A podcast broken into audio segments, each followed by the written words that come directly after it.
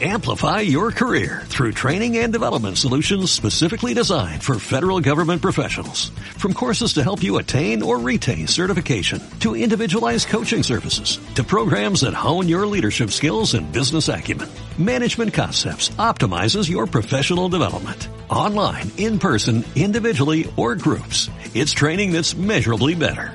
Learn more at managementconcepts.com. That's managementconcepts.com.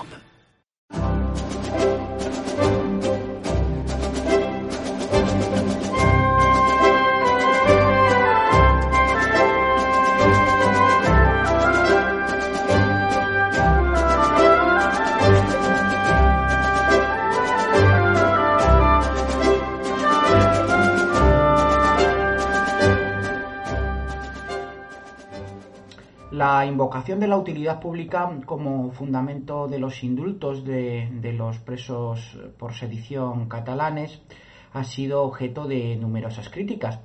Generalmente se está criticando que tal utilidad no es pública, sino del partido coyunturalmente que coyunturalmente ocupa el poder para seguir en él un rato. definitiva, se viene a decir que no hay una utilidad pública, sino que lo que hay es una utilidad particular del partido gobernante. A mi entender, se trata de un análisis pues, bastante superficial, pues la manifestación de un interés político siempre es algo público por su propia naturaleza. Creo que es la misma clase de error en la que incurren quienes confunden la función social de la propiedad con la subordinación de ésta a determinados intereses de grupo o de clase. Los indultos son de utilidad pública, es cierto, pues lo son para el gobierno y para el colectivo que pretende beneficiar con su, con su decisión Tan cierto es que los indultos son de utilidad pública como que lo sucedido es mucho más grave, porque en realidad cuando el gobierno está diciendo utilidad pública, lo que está queriendo decir en realidad es razón de Estado, que es una monstruosidad política.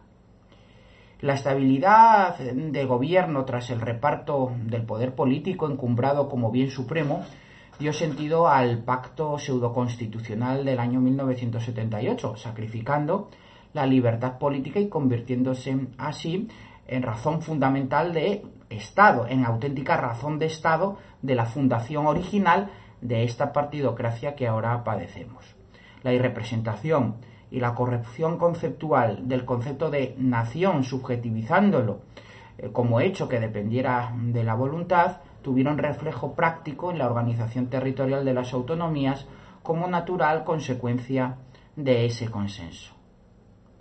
El sometimiento voluntario de la justicia al poder político, asumiendo el rol de simple ejecutor de sus decisiones y renunciando a ser verdadera jurisdicción, verdadero poder, o por lo menos verdadera facultad del Estado independiente de los poderes políticos, constituyó la siguiente razón de Estado, ese sometimiento de la justicia.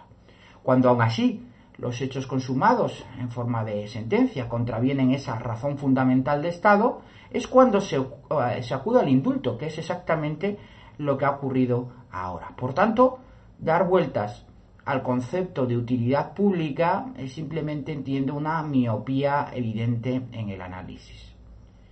No tenemos más que remontarnos ya al año 1989, cuando el entonces presidente del Consejo General del Poder Judicial, que lo es también, del Tribunal Supremo, don Carlos Díbar, dijera en un discurso con motivo de la renovación de la presidencia de la Audiencia Nacional que dicho órgano debía regirse, y así lo decía textualmente, por algo tan fundamental como es la razón de Estado, porque el verdadero Estado es el justo y el de derecho. Ante tales palabras, parece revolucionario pretender que simplemente sea la ley la que guíe las actuaciones de los órganos jurisdiccionales. La dignidad judicial desaparece, pues, a la misma velocidad en que se acepta el papel ejecutor eh, de la justicia de esa razón de Estado a la que se deja la función de determinar lo justo en una concentración de poderes absolutamente incompatible con una democracia. En aquel discurso, el presidente del Tribunal Supremo se dirigía a los diputados del Congreso presentes en el acto y que pertenecían a la Comisión de Justicia, a los que expresaba su deseo de que en el futuro pudieran incorporarse a los grupos de trabajo integrados por los vocales del órgano de gobierno de los jueces, del Ministerio de Justicia y de las comunidades autónomas con competencia en esta materia para una mayor colaboración vino a decir textualmente con el fin de alcanzar un acuerdo social por la justicia. Ahí tenemos de nuevo la razón de Estado.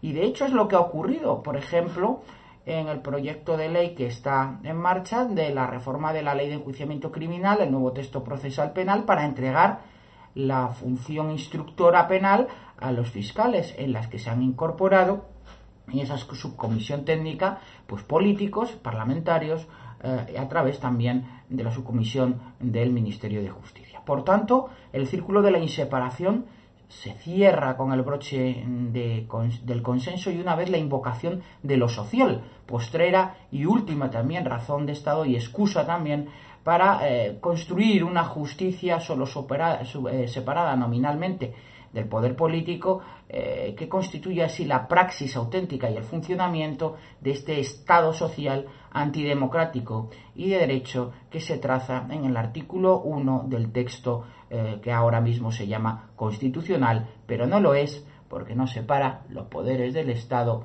ni de los de la nación, crea una, ni crea una justicia independiente y menos aún establece la representación política.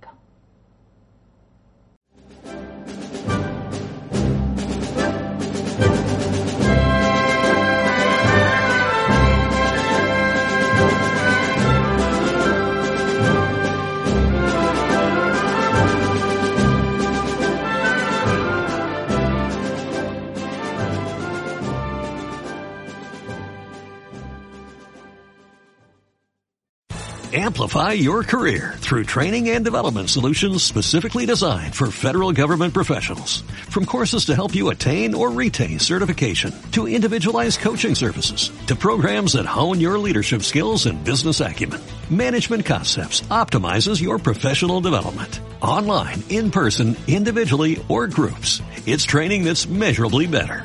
Learn more at managementconcepts.com. That's managementconcepts.com.